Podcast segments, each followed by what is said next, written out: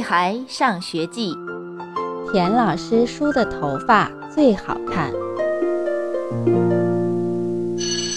下课的时候，金刚揪香香果头上的辫子，结果本来扎得整整齐齐的两个小辫子全都散开了，这边翘起来几绺，那边支棱起一束，害得香香果从小公主变成了小巫婆。哼 哼，嗯哼，香香果又用她的哭声来折磨我。让我起了一身的鸡皮疙瘩。我想帮他，可我又不会扎辫子，只能立在那里干着急。哼 嗯嗯嗯，香香果的哭声更大了。我捂住耳朵，哭声还是钻进来。要不，要不我帮你梳头发吧。我硬着头皮说：“香香果没说话，趴在课桌上继续哭。”我小心翼翼地摸了一下她的头发，她现在披头散发的样子怪吓人的。我梳的总不会比现在更难看吧？于是，我握着他的头发，先分成几份。然后左一下，右一下的忙活起来。真奇怪，头发在我手里怎么一点儿也不听话？让它往左，它偏往右。明明刚编进去，一松手，又自己钻出来了。我出了一脑门子的汗，这可比写算术作业难多了。终于把橡皮筋系在香香果头发上了。我刚要松口气，香香果一抬头，天哪，它怎么又从巫婆变成妖怪了？香香果不知从哪摸出一面小镜子，这一照不得了了，她的哭声更大、更响、更让人难受了。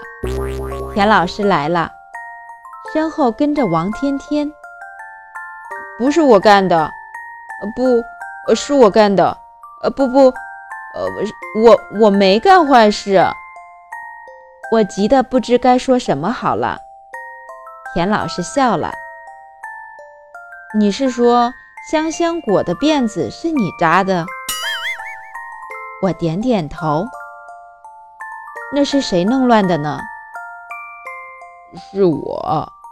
我错了，金刚小声嘀咕着。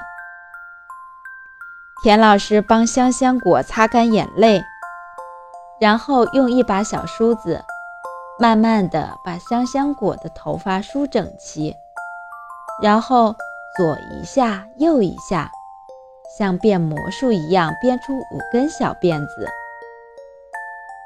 老师，你是怎么变出来的呀？